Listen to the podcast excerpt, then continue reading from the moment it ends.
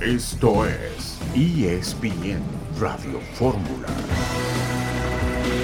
Un saludo en este jueves 20 de octubre de 2022. Estamos aquí en esta emisión multimedia de ESPN Radio Fórmula. Héctor Huerta, buenas tardes. Hola Beto, ¿cómo estás? Buenas tardes, qué gusto saludarte también, Eugenio. Eh, me da mucho gusto estar aquí con ustedes y bueno, pues ya para hablar un poquito de lo que fue el peor partido del América en lo que va el torneo y el mejor partido del Toluca en años. Es cierto, es cierto. ¿En qué momento vino a caerse un poco el conjunto del América, que sin embargo revive con el gol que marca Lara en la segunda parte, después de un eh, penalti cometido absurdamente por el propio Emilio Lara en el partido de ayer en la cancha de Toluca? El Pachuca va frente al equipo de Monterrey en la otra semifinal del fútbol mexicano el día de hoy. Eugenio Díaz, gusto en saludarte. Igualmente, Beto, ¿cómo estás? Héctor, abrazo también para ti, la audiencia. Eh, pues sí, se acabó el invicto, ¿no? Del América que duró cualquier cantidad de fechas, desde aquella derrota con León 3 a 2 en la fecha 6. Se acabó el invicto y en el peor momento, como bien dice Héctor, Héctor Huerta. Puebla se dijo en su momento, tuvo su peor partido frente al América, pues ahora el América tiene el peor. Sí, frente al Toluca, es la verdad, y está abierta la, la, la llave. En actividad de los mexicanos, adelanto algo, hoy jugó el PSV frente al Arsenal, Europa League, perdió con el Guti en la cancha a los 90 minutos, perdió 1-0 frente al Arsenal. Para quien le interese el tema. Y mientras que Ochoa se equivoca acá, Lewandowski acierta allá. El Barcelona que va ganando tres goles por cero al Villarreal, Ansu Fati al 38 y dos de Lewandowski. En, Sí, eh. El triunfo de Eugenio hasta el momento del equipo del Barcelona. uno de ellos de gran manufactura, es un ju- jugador que anda con todo, va a llegar bien a, al Mundial, aunque con otros compañeros, hay que decirlo, pero va a llegar bien al Mundial, sí. Fernando Hierro fue presentado como director deportivo del Guadalajara. Estaremos con León Lecanda, con Lalo Varela y también vamos a escuchar a Fernando Ortiz, el conjunto del América que pierde su racha el día de ayer en la cancha de Toluca en esta semifinal del fútbol mexicano. Si todos creíamos que íbamos a ganar de nuevo por goleada, estábamos equivocadísimos. Esa es la realidad también. Más se acerca el, el sector final, más tensión va a haber. Hoy en casa necesitamos que se haga sentir el Azteca porque realmente más que viva está la serie y necesitamos un gol. Sí, porque del 3 a 0 que parecía Uf. concretarse con ese gol que se le Sí. anula al Toluca, al 2-1, pues hay una gran diferencia. Yo creo que ni remotamente está cerrada, Héctor, la serie entre América y Toluca. No, al contrario, está abiertísima, pero también hay que decir que el América tiene dos ventajas, ¿no?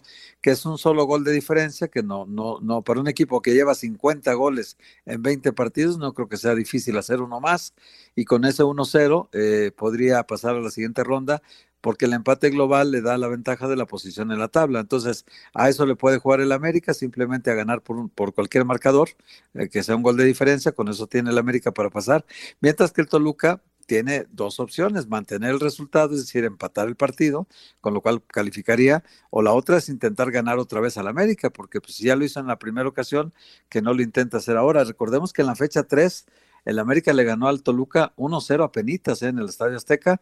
Claro, le anularon un gol a Fidalgo que era bueno por un supuesto fuera de lugar de Henry Martín, que ni participó en la jugada, en una equivocación del árbitro, pero y había metido otro gol Richard Sánchez, un golazo desde fuera del área, ¿no? Entonces, pero esta, esta ocasión del, del 1-0 tiene mucho, mucho de diferencia con este Toluca actual. eh, que se vio ayer con su quinta victoria consecutiva. Eh, además se vio muy bien el Toluca, que pudo haberle hecho más goles, sí. Es más, quedó el marcador muy barato para lo que fue el partido. Sí.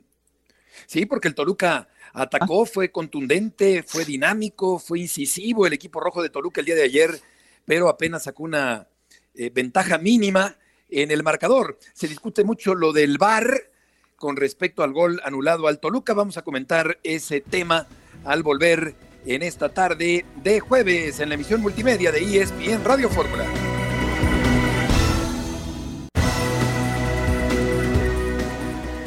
La sensación que la, la serie está más viva que nunca. Más viva que nunca. Ese gol de diferencia que tenemos que aprovechar en casa con nuestra gente y pedirle que el sábado esté presente en el Azteca, insistirle una vez más de tanto apoyo que ha dado en, en la liga. Hoy en casa necesitamos que se haga sentir el Azteca porque realmente más que viva está la serie y necesitamos un gol. Me preocupó un poquito la imprecisión que pudimos tener de mitad cancha hacia adelante, no estuvimos tan fino como lo veníamos haciendo, empezar a corregir para que podamos sacar esa mínima ventaja que tenemos para, para pasar a la final. El grupo está muy fuerte, sabemos que eso es una mínima ventaja, es bien cierto. Tenemos que ir a hacer un, otro muy buen partido como lo hicimos en Torreón. Es el mejor equipo, el que juega bien al fútbol, el que tiene recursos para poderte atacar de diferentes formas. Y nosotros, dentro de nuestras posibilidades, sí te puedo decir que podemos ser un buen partido también, como para ir, irles a competir al tú por tú y esperemos que, que estemos a la altura para, para aspirar a estar en la siguiente ronda. Las palabras de Ortiz y Ambriz, los técnicos del eh, América y del Toluca, después del partido del día de ayer. Lara la regó, pero luego devolvió al América a la vida. Insiste Ortiz, Héctor, en su discurso en el peso del Estadio Azteca para el próximo fin de semana, para el sábado por la noche. El Toluca tuvo que haber sacado una renta mejor en el partido del día de ayer. Y con respecto al VAR, eh, a mí me parece que pues está ligeramente adelantado el jugador del Toluca y por consiguiente sí se invalida correctamente el gol del equipo choricero. ¿Qué piensas, Héctor? ¿Qué piensas, Eugenio? Sí, mira, yo, yo creo, Beto, que, que el gol está bien anulado, sí está, Correcto. inclusive en el, en el primer despeje del arquero está adelantado y en el segundo en el cabeceo de, de Carlos González que Exacto, se la, la segunda acción también. En la segunda acción también está adelantado, más ligeramente en la segunda que en la primera. Correcto. En la primera, en la primera pues no, no interviene en la jugada, por lo tanto el árbitro no la marca. Y en la segunda tampoco lo marca el árbitro, pero el VAR le llama y le dice, mira, si hay un fuera de lugar estaba ligeramente adelantado, pero pues sí estaba adelantado. Y en el gol del América que tanto discuten, estaba en posición correcta. Salió Henry Martín en posición correcta y luego se entra para que Emilio Lara mete el gol. Lo, curioso es que quienes cometieron los dos errores del América, Guillermo Ochoa el primero y Emilio Lara el segundo, en el primero, Memo Ochoa evidentemente se equivoca, sale sin, sin suficiente valor, digamos, para enfrentar un choque que iba directo, como salió Volpi en otra jugada donde le pegan una patada en la cabeza, se la da Henry Martín, pero salió con más valor a despejar la pelota, ¿no? Aquí Memo Ochoa salió con un miedo terrible de que le golpearan, ¿no? Entonces perdió la pelota en el, en el área chica prácticamente y dejó eh, que el Toluca hiciera un gol regalado prácticamente. El segundo, Emilio Lara provoca el penalti después de equivocarse en el servicio hacia el portero, la da muy corta, se da cuenta y luego comete la falta del penalti. Pero luego ambos se reivindican porque Memo Ochoa salva un mano a mano contra Jan Meneses, que hubiera sido también el 3-0, también eh, hubiera sido un gol terrible para el América, lo salvó Memo Ochoa. Y luego en el contragolpe del América, pues mete el gol Emilio Lara, el que acerca 2 a 1 y pone otra vez en acción al América, ¿no? Entonces, un equipo, Beto, que, que hace 50 goles en 20 partidos, como lleva ahorita el, el, América, es capaz de hacerle al Toluca uno, dos o más goles el, el próximo sí. sábado, ¿no? Sí, lo Entonces, yo creo que la serie para el América... Una salida un tanto tibia, sí. con poca vehemencia, uh -huh. nunca ha sido un portero salidor, lo cual lo Tampoco. convierte en un portero incompleto a Guillermo Ochoa. Sí. Por otra parte, y retomando lo que dice Héctor Eugenio, eh, ¿te parece que tuvo que haber sido expulsado Martín por la patada eh, en la oreja al portero del Toluca, Volpi? Se arriesga, se arriesga que se la sacaran. No me queda claro si era para expulsión o no, eh, pero para mí sí era para marcar la falta. En eso estamos de acuerdo, ¿no? Sí. en eso sí, sí estamos entra, de acuerdo. Empezando por ahí, claro. Empezando por ahí, este, que ahí sí creo que el árbitro se, se equivoca. Es un, partido eh, que, que, entró en un escenario que quizá particularmente, bueno, yo no lo esperaba, debo decirlo, en el análisis previo de ayer, no esperaba una situación así, pudo ser una ventaja más grande para, para Toluca, y creo que el propio entrenador Ortiz y los jugadores no esperaban ese escenario. Dos errores tan importantes que van al marcador y se vieron contra las cuerdas, Beto, Héctor. Entonces va a ser importante eh, que planteamiento y qué actitud van a tomar, porque como bien mencionan, eh, Toluca puede hacer daño en el Azteca al América, sobre todo si deja espacios, intentando empatar rápido. Y quiero ver ahí Ortiz, que no es un técnico con tanta experiencia, y los jugadores no acostumbrados a este escenario, porque el América andaba en caballo de Hacienda durante semanas. ¿De qué manera van a reaccionar? Sobre todo si Toluca logra meter un gol en el Azteca, ¿qué van a hacer? Sí, eh, eso es interesante para el fin de semana. Está súper interesante, abierta la serie entre Toluca y América. Dice el gato Ortiz en Twitter, quizá no conozco la clave del éxito, pero la clave del fracaso es querer complacer a todo el mundo. Tú disfruta, bendito arbitraje, dice el gato Ortiz, el, el árbitro del partido del día de ayer en la cancha de Toluca. Aquí el problema es que yo veo em, que tijeretean mucho los partidos, que tienen muy poquita personalidad, que se dejan intimidar por jugadores como Gignac, por ejemplo, y en este sentido yo creo que están lejos de eh, imponer autoridad en la cancha de juego en el fútbol mexicano los árbitros del balompié nacional. Eh, ahora, pues sí, no se puede dar eh, gusto a todo mundo, pero por lo pronto ayer queda la duda de si ese golpe en la oreja de, de Volpi, que queda por unos segundos tendido, inerme, en el terreno de juego, tuvo que haber sido sancionada Héctor de una manera un poco más enérgica, pero yo creo que también, como dice Eugenio, no creo que haya sido para expulsión. No, no, primero no tuvo la intencionalidad de lastimar ni nada, Beto, sino que fue también valiente. balón, balón dividido. También, Sí, lo podía haber también arrollado el portero, ¿no? También fue un balón dividido que él, él, pensó que podía tocar la pelota para meterla y el arquero tenía que salir con ese valor a despejar la pelota, ¿no? Obviamente Volpi sabía que la posibilidad de un choque era, era inminente, ¿no? Y, bueno, pues le pega, llega tarde a la pelota y, le pega al arquero sin la intención de pegarle. Yo creo que incluso si sacan tarjeta amarilla queda bien, Beto queda bien. Pero yo creo que la expulsión directa no, no me parece que lo meritara, ¿no? Sí, de acuerdo, de acuerdo. Creo que el Toluca se mete en aprietos por permitir que el América se acerque en el marcador. Yo creo que el América ni siquiera tiene que remontar, porque como ya comenta Héctor Eugenio, pues está el empate como una posibilidad que pudiera manejar el América para avanzar a la gran final del fútbol mexicano, aunque desde luego que eh, puede ganar el partido, porque el América ha jugado al frente, ha sido sólido, ha sido eh, compacto durante todo el torneo y con ese gol de Lara del día de ayer, pues se mantiene con vida indiscutiblemente el conjunto capitalino. Sí, sí, sí, entre ese 3 a 0, que para mí también era posición adelantada, aunque no hay una toma verdaderamente clara, y esta situación del joven americanista, sí, sí, cambia el escenario, un gol te da el pase, pero yo insisto, quiero saber estos muchachos bajo presión, si no meten un gol rápido o les meten un gol, porque Toluca me parece que sí va a meter cuando menos un gol en el Azteca, ¿cómo reacciona el América? Eh, eh, ese, eso para mí genera muchísimo morbo, de qué manera este equipo va a manejar este, esas situaciones límite, ¿no? Porque se juega la temporada en, en, 90 minutos. Claro, y Ochoa, pues es un portero que juega eh, debajo del travesaño, juega en la raya, casi nunca sale, por no decir que nunca.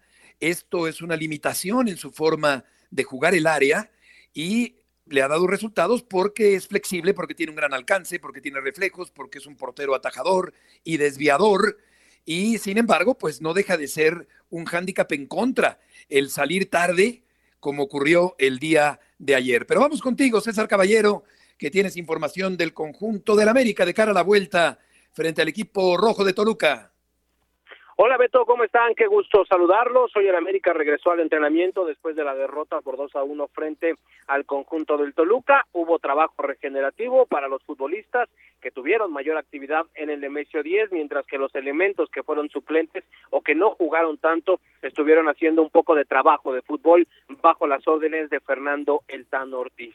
La buena noticia para las Águilas es que reportan saldo blanco todos los futbolistas están al 100% físicamente, más allá del cansancio que trae consigo un partido de liguilla. Y la otra buena noticia es que el día de hoy jueves Bruno Valdés se ha reintegrado al 100% con el resto de sus compañeros y está listo para reaparecer el próximo fin de semana en el Estadio Azteca. Lo más seguro es que Bruno no vaya de inicio y que se mantenga la dupla entre Araujo y Cáceres como defensas centrales, pero es una opción importante en dado caso de que pueda haber alguna eventualidad con alguno de estos dos defensores. Entonces, América está bien físicamente, América está bien anímicamente en busca de una remontada el próximo sábado por la noche en el Coloso de Santa Úrsula. Ante un lleno, seguramente, César, por el apoyo del público americanista para el América frente a los Rojos el, sábado. Sí, la verdad es que lo más probable es que sea un lleno. Ya el América anunció que las localidades están agotadas ya sabemos también que muchos de esos boletos terminan en las manos de los revendedores y a veces por ese tipo de situaciones no se llenan los inmuebles. Sin embargo, hay confianza de que en esta ocasión sí está a reventar el coloso porque va a necesitar el América del apoyo de su gente para darle vuelta a esta situación. Muestra de ello es que en torneos cortos el América ha jugado 23 semifinales, en 11 ha perdido el partido de ida y solo en dos pudo darle la vuelta Entonces América va a necesitar valerse de absolutamente todo para ganar el próximo fin de semana y meterse de nueva cuenta a la gran final del fútbol mexicano. César, nos queda un minutito, ¿quieres decir algo más? Sí, comentarles que el ánimo en el equipo americanista está bastante bien. Pude hablar con tres elementos de la plantilla, están confiados de que se le va a dar la vuelta y todos coinciden en una cosa. Ese, ese error que le salvó el VAR en el tercer gol va a ser la clave para que este América remonte porque ellos saben que ese gol los mataba en el terreno de juego. Es cierto, es cierto, una anulación que eh, termina por despertar la esperanza americanista para la siguiente ronda, la de la gran final. César, muchas gracias por la información. Un abrazo, excelente tarde. Igualmente, buenas tardes, César Caballero, seguramente un entradón en el Estadio Azteca para el partido de vuelta y estaremos platicando sobre el equipo del Monterrey frente al conjunto del Pachuca, la otra semifinal del fútbol mexicano, el Pachuca que dejó en el camino al equipo de los Tigres. Tendremos a Marcelino Fernández, que ya está en Pachuca, esperando la comunicación con ESPN Radio Fórmula. Lo tendremos después de este corte comercial. Huerta, Díaz y Murrieta.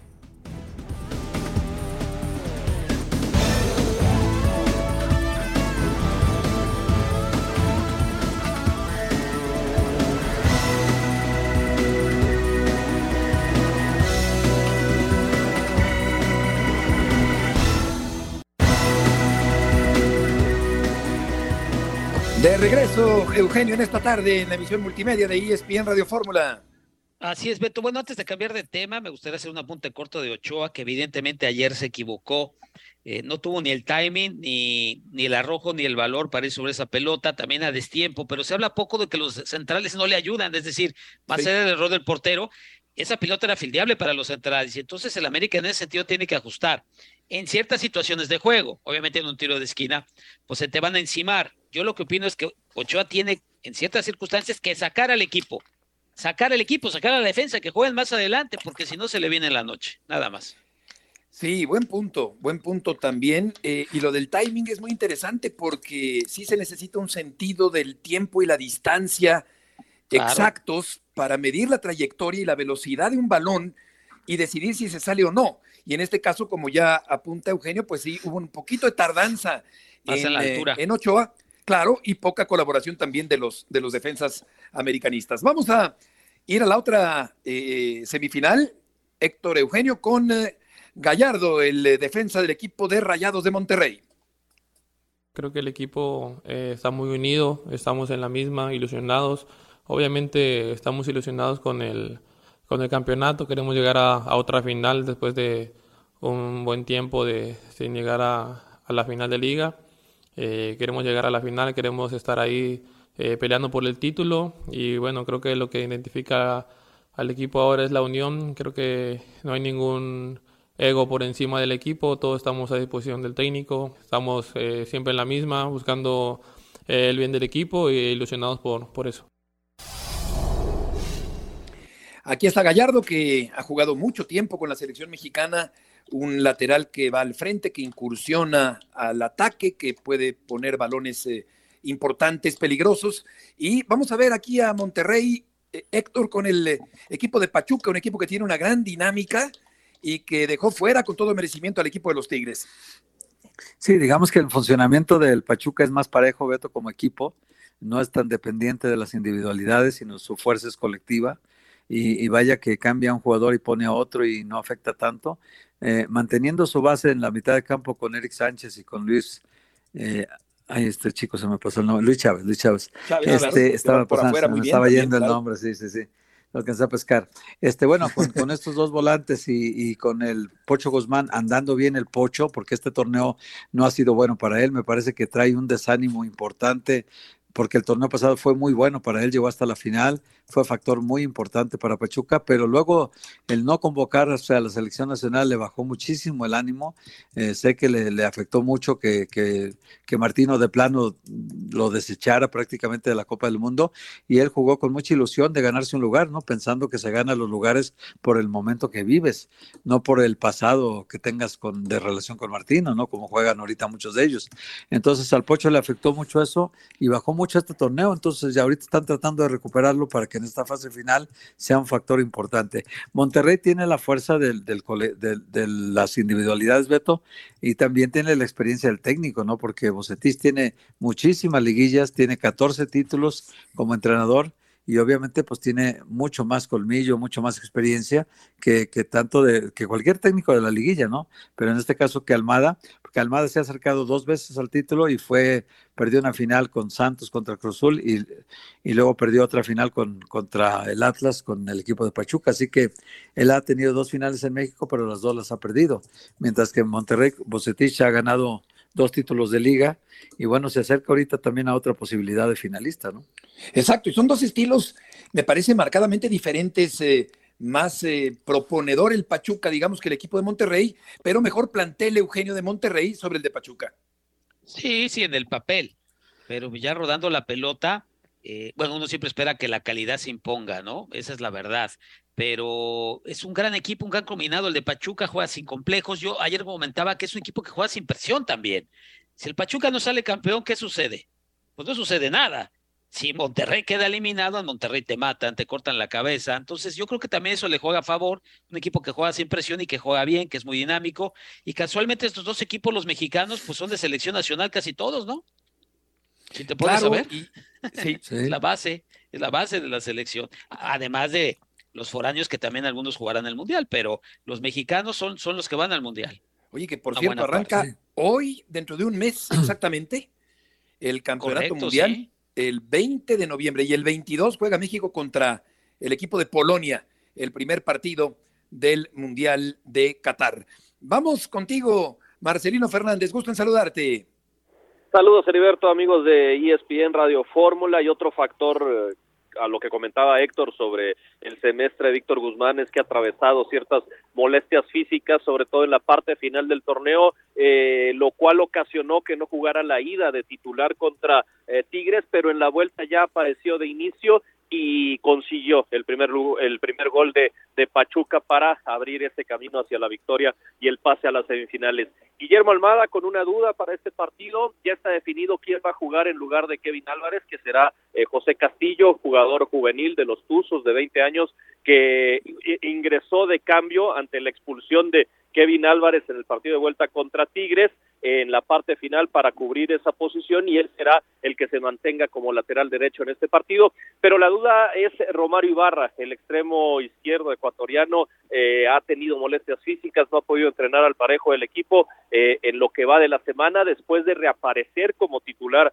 ante Tigres, poner el pase para el primer gol y salir de cambio también porque venía saliendo de un proceso de, de, lesiones y temas musculares que le obligaron a estar fuera del equipo durante la parte final de la campaña. Ibarra ha jugado la mitad de los partidos del torneo, pero cuando ha entrado ha, aportado al equipo, por lo tanto Almada lo quiere lo quiere esperar hasta que eh, ya no haya más remedio para ver si lo puede eh, mandar de inicio contra Rayados, porque además los sustitutos no, es, no, no son del mismo corte. Una opción sería Marino Inestrosa, el, el, colombiano que ingresó en la segunda parte y puso el, el gol, el pase de gol a la Chofis López, pero que no, no ha podido adaptarse del todo en el tema físico y por eso no ha sido titular, y el otro un juvenil, Israel Luna. Por eso quiere esperar Almada a Romario Ibarra y del lado de Monterrey la duda de Rodrigo Aguirre o Rogelio Funes Mori para eh, arrancar eh, en el cuadro titular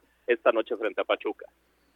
Sí, Chofis es eh, cuadradito, es, es, bajo, es compacto, tiende a engordar un poco, pero tiene también un gran talento, es la eterna promesa del fútbol mexicano que mete un gol importantísimo el fin de semana anterior después de que Inestrosa destrozó a Aquino con una galopada tremenda por la banda. ¿Quieres, Marcelino, decir algo más? Nada más, Heriberto, muchas gracias. A ti, Marcelino, que te vaya muy bien allá en eh, Pachuca. ¿Y cuál es favorito, Eugenio, para esta serie entre Pachuca y Monterrey? Yo la veo muy cerrada y a mí me gusta más la propuesta de Pachuca. Así es que, bueno, me gusta, me gusta lo que hace este, el equipo de Almada, pero lo veo muy cerrado. Veo un partido, uff, Cerrado, cerrado, cerrado y de muy pocos goles. Fíjate, y Almada, Héctor, que cambió de equipo dentro del mismo grupo empresarial y también eh, dejando notar que es un técnico de, de mucha capacidad y además de una propuesta que resulta agradable con jugadores realmente muy buenos, quizá no tan conocidos, eh, más hombres que nombres en el equipo de Pachuca, pero con posibilidades de dejar fuera al equipo de Monterrey. Sí, sí, sí, cambió de grupo empresarial, pero son contendientes los dos grupos, Beto. Además hay una gran rivalidad directiva entre el grupo Pachuca y el grupo Orlegui. Entonces, este, más bien se lo piratearon una vez que lo sacaron del grupo y creo que aprovecharon el, gran tal trabajo que ha hecho Almada porque es un, es un técnico muy trabajador, Beto, muy exigente, muy demandante con los jugadores. Por eso es que a veces cansan sus procesos porque el jugador no tiene descanso con él, o sea, tienes que estar siempre a tope y, algunos no aguantan, como Jairo, Jairo, Jairo, Moreno el torneo pasado, que antes de llegar a la final contra el Atlas, él desde la fecha 16-17 dijo, no, hasta aquí yo ya no puedo, esta exigencia no, no va conmigo y se fue a León este torneo. Entonces, desde la fecha 16-17 abandonó al Pachuca y en cambio hoy ha mantenido todo el equipo, conservó a al plantel base y, agregó al Chofis López que, que dicho sea de paso lo han hecho bajar cuatro kilos ya ahorita, Beto, lo tienen en mejor forma física, han estado cuidando mucho su alimentación, su trabajo físico y ahora pues este ha sido un jugador importante, ha metido tres goles en lo que va del torneo para él, jugando muy pocos minutos y este último que le da el pase a las semifinales, ¿no? Exacto, es regordete. Eh, eh, Chofis, pero buen jugador sin duda. Dije mal, eh, eh, tienes razón, cambió de grupo empresarial y cambió de equipo también, Almada, que está dando resultados, claro, con el conjunto del Pachuca. Y Chofis no acaba de, consolidarse, pero bueno, por lo pronto metió un gol valiosísimo, Eugenio, que tiene al equipo de Pachuca en esta semifinal ante Monterrey.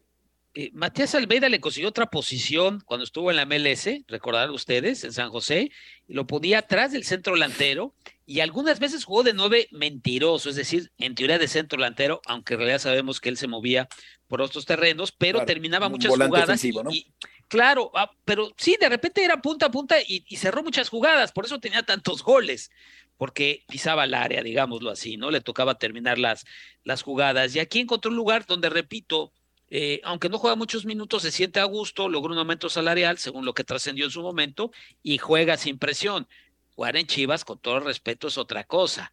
Ahí se juega con presión y más con toda la historia de ese club reciente, y ahí la cosa no, no, no salió bien, ¿no? Además de, ya sabemos de las buenas pachangas que se arman por allá. Oye, aquí eh, en una entrevista que consiguió Héctor Huerta, que fue muy oportuna en su momento cuando Chofis llegó a Pachuca, Armando Martínez nos hablaba con mucha ilusión de, de, rescatar a este jugador y pues de alguna manera ahí está eh, latente la posibilidad de que Chofis llegue a consolidarse. Vamos a platicar al volver acerca de Luis Miguel Salvador, que pudiera llegar a ser el nuevo director deportivo del Cruz Azul. Hace un ratito platicamos con él por teléfono y con respecto también al próximo técnico de los Pumas de la universidad. De esto hablaremos en unos minutos más, aquí en ESPN Radio Fórmula.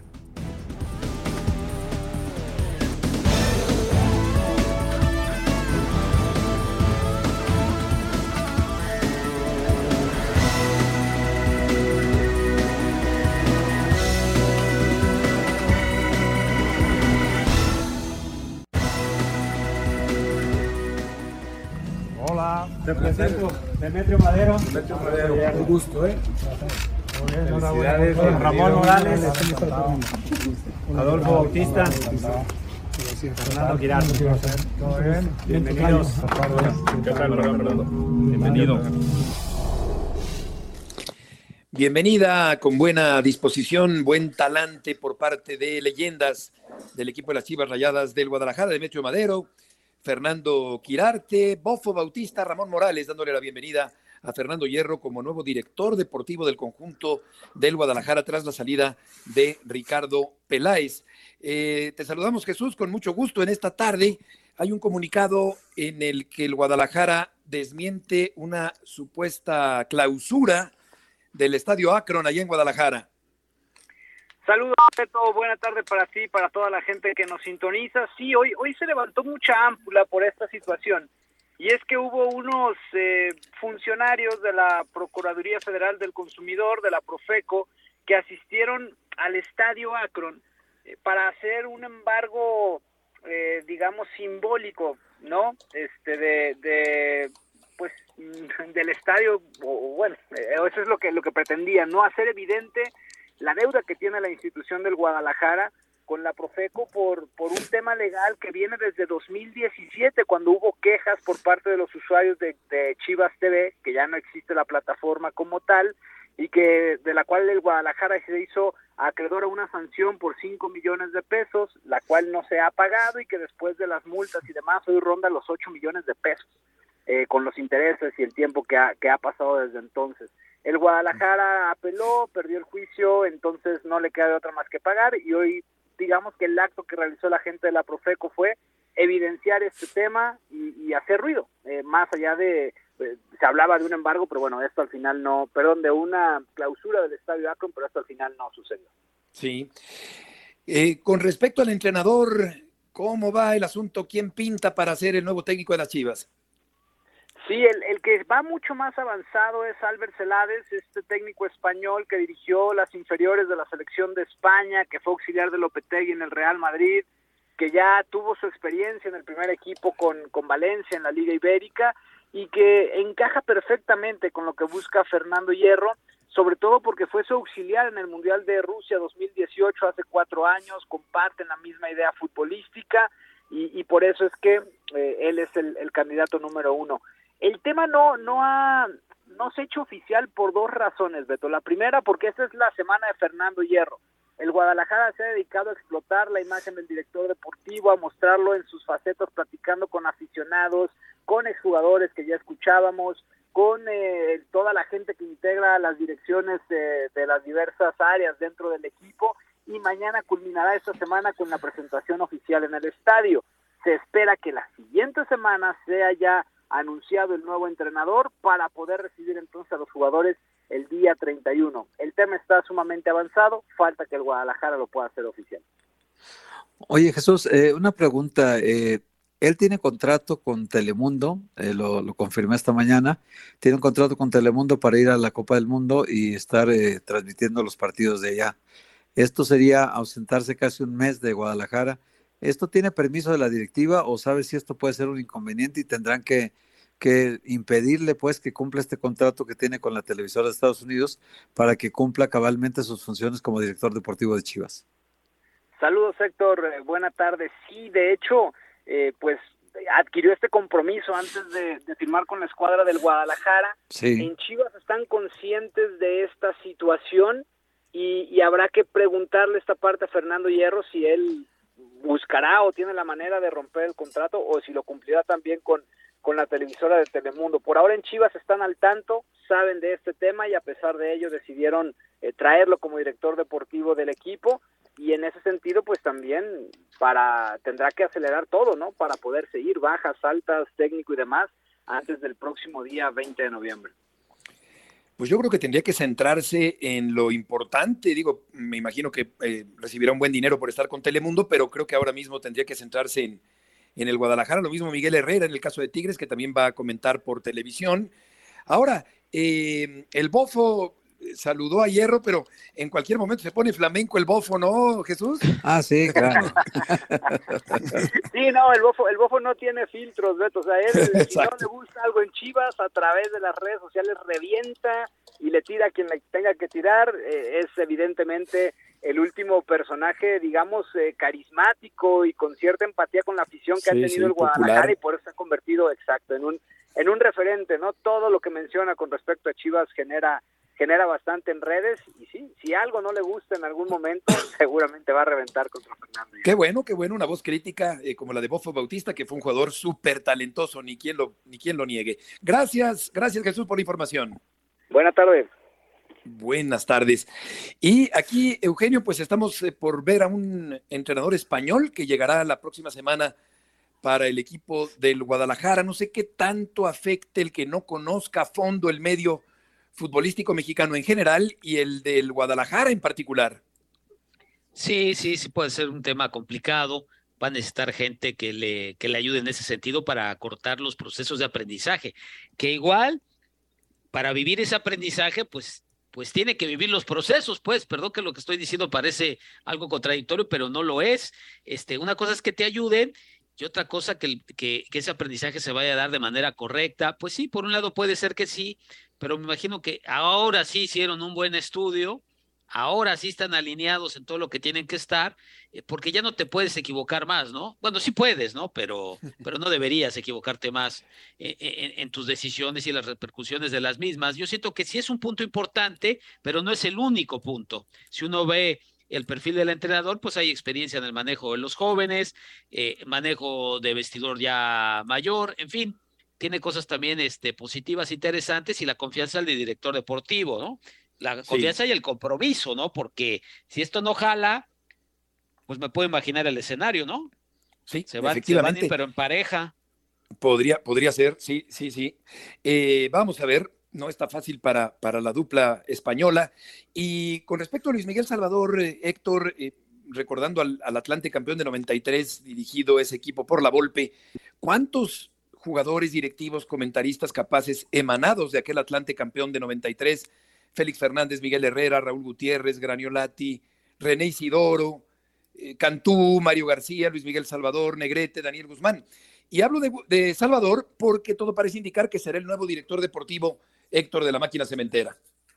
Pues mira, este, yo hace un momentito tuve contacto con él y me decía que, que no han hablado con él, por lo tanto, pues es, es, es, eh, no tiene caso que él ahorita emita alguna declaración. Sí, cuando no han hablado con él, simplemente lo tienen considerado entre los candidatos. Eh, presentó un proyecto también eh, Francisco Palencia, Juan Francisco Palencia, que también es, tiene una historia con Cruz Azul muy importante, y presentó otro proyecto también Gerardo Torrado, Así que bueno, pues es, digamos que esa es la terna hasta ahora de, posibilidades para el equipo. Eh, ya sabemos que el, que el ideal sería Carlos Hermosillo, pero estos pleitos que ha tenido últimamente en declaraciones contra los directivos de la cooperativa, pues lo ponen como una situación muy difícil de que se, se en el camino. Y aparte, pues Carlos tiene trabajo en Estados Unidos con Telemundo también y va a la Copa del Mundo en, los próximos días. Eh, eh, digo, va dentro de un grupo de jugadores muy importantes. Ahí está el Piojo Herrera, es un problema para Tigres ahorita. Ahí va Fernando Hierro, que también tiene un problema con, eh, con Chivas para saber qué, van a, qué decisión van a tomar, porque ya tienen contrato firmado, ¿no? Igual están Maxi Rodríguez, Mauro Silva, Diego Forlán, un montón de jugadores, exjugadores muy conocidos que están en el, en el elenco de esta televisora. Entonces, pues van, van a tener que resolver eso y Cruzul tendrá que resolver también quién con quién se decanta, pero finalmente, porque Carlos López de Silanes, eh, gente de, Jaime Ordiales, lo sabemos, él quedará fuera de la institución este, desde el próximo torneo. Fíjate que a mí, eh, después de, platicar con Salvador, me queda la impresión, eh, la percepción de que sí puede llegar a convertirse en el técnico, quiero decir, en el director deportivo del Cruz Azul para el próximo torneo y estaría haciendo mancuerna con Gutiérrez, al que conoce muy bien desde, pues yo creo que desde antes del Atlante, desde Potros Nesa seguramente, eh, ahí con Bucetich seguramente se conocieron hace pues ya varios ayeres o muchos. Vamos contigo, León Lecanda, que tienes también información de la máquina y del Puma. Sí, ¿cómo estás, Beto? Saludos a todos, también un abrazo, Héctor, eh, por ahí a todos en ESPN de Fórmula. Mira, la realidad es que complementando la información que, ha dado en este momento mi compañero Héctor Huerta, a mí lo que me dicen es que como esta semana, después de la eliminación de Pumas, eh, pero quiero decir de Cruz Azul, eh, la situación es que varios, eh, digamos, miembros de, las oficinas, ¿no? De administrativos, la gente que firma contratos, etcétera, salió unos días, digamos, de descanso, ¿no? Entonces, por eso es que se va a demorar un poquito todavía la decisión sobre el director deportivo e incluso eso también es parte de, la decisión, eh, Beto, de, no haber todavía anunciado de manera formal la nota que dábamos en ESPN respecto a la continuidad de Raúl Gutiérrez, ¿no? Eso es lo que ahorita está retrasando, pero en efecto, el candidato más firme es Luis Miguel Salvador. Por ahí me mencionaban que Rodrigo Árez de Parga también había sido o es una ah, de las alternativas eh, lo cual sorprendería bastante, sí, sí, pero, pero bueno, de momento todavía no se toma la decisión y es por eso que no le han llamado a Luis Miguel Salvador ni a Torrado o a Palencia, ¿no? Héctor, te escuchamos. Sí, sí, una, una pregunta, perdón, este, León, estaba escuchándote con mucha atención. Eh, también te quería preguntar, en el caso de, de no, no nos va a pasar igual que hace un semestre cuando Cruzul retrasó muchísimo la llegada de refuerzos y luego invitan a Jaime Ordiales a ir a la selección y otra vez se complica el proceso de completar la lista de refuerzos. Y esto al, final de cuentas afectó a Diego Aguirre, afectó a Cruz Azul, afectó los resultados del, del primer, digamos, los primeros 10 partidos de la liga. Eh, ¿no, ¿No crees que también están tardándose mucho en la elección del director deportivo para que ya vaya planeando el siguiente campeonato y junto con el Potro Gutiérrez ya decidan qué clase de refuerzos van a llegar al equipo? Yo estoy completamente de acuerdo contigo, Héctor. Eh, De hecho, si ya sabían desde hace algunas semanas que Carlos López de Silanes no seguiría, y eso, ¿se acuerdan ustedes, no? Cuando lo informamos, dijimos, ese sí es más interino que el Potro Gutiérrez, ¿no? Eh, No se pensaba que, que, pudiera tener alguna posibilidad de quedarse eh, como director deportivo. Eh, ahora sí me dicen que, que no hay ninguna, que, que, evidentemente le han pedido el informe de, de su gestión, después de la salida de Jaime Ordiales y el interinato que junto al Potro Gutiérrez, pero bueno, pues indudablemente por ahora no se ha decidido su salida porque, como les eh, repito, todavía hay varios administrativos que no están presentes en, las oficinas del corporativo de Cruz Azul, ¿no?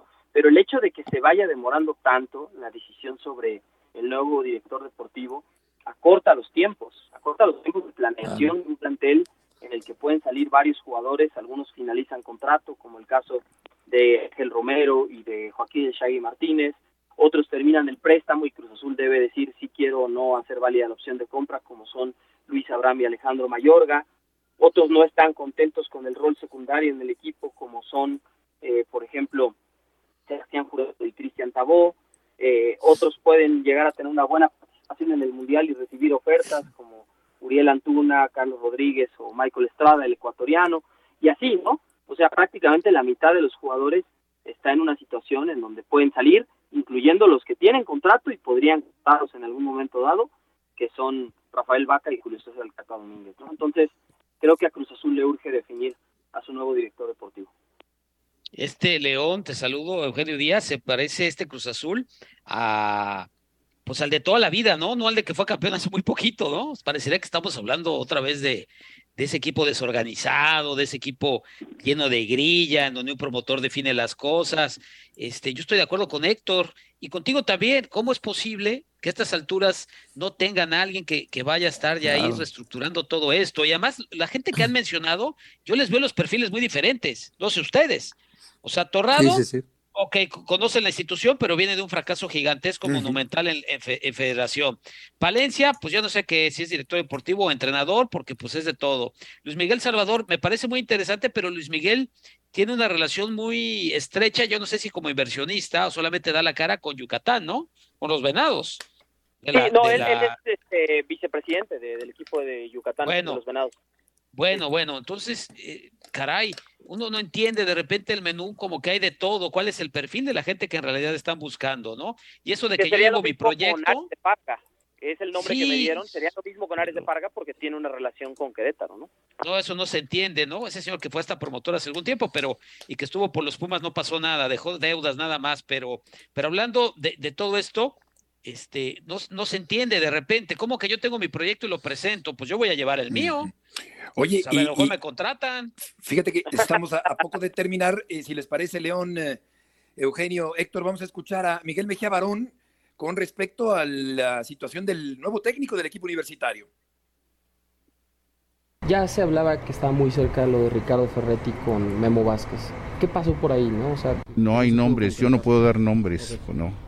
Sé, sé que es lo primero que apareció y todo el mundo estaba este puedo decir que esperanza, esperanzado, ¿no? Pero se ha trazado porque se han visto otras opciones. Eh, es una decisión que la directiva no considera que no es tan simple. ¿Y el técnico? No, no hay una fecha determinada, pero debe ser muy pronto. No, no surge, no, no surge para empezar a trabajar. Ahí está Miguel, eh, seco, eh, directo, casi lacónico, Miguel Mejía Barón Todavía no hay entrenador eh, León para el equipo universitario. Y Beto, hoy eh, Pumas, la sub-20, goleó 4-0 al Atlas, que no es poca cosa, en la final de ida de la categoría. Tiene, pues, salvo una tragedia en la vuelta en, en Guadalajara, pues tiene prácticamente asegurado el título de la categoría sub-20, que igual no lavará el pésimo desempeño del primer equipo, ni tampoco de las otras categorías o de la femenil, que está a una jornada de quedar eliminada de, de toda posibilidad. No, pero de ¿cuántos ¿no? años tenía Pumas sin, sin estar en este lugar? Sí, años, ¿no? León?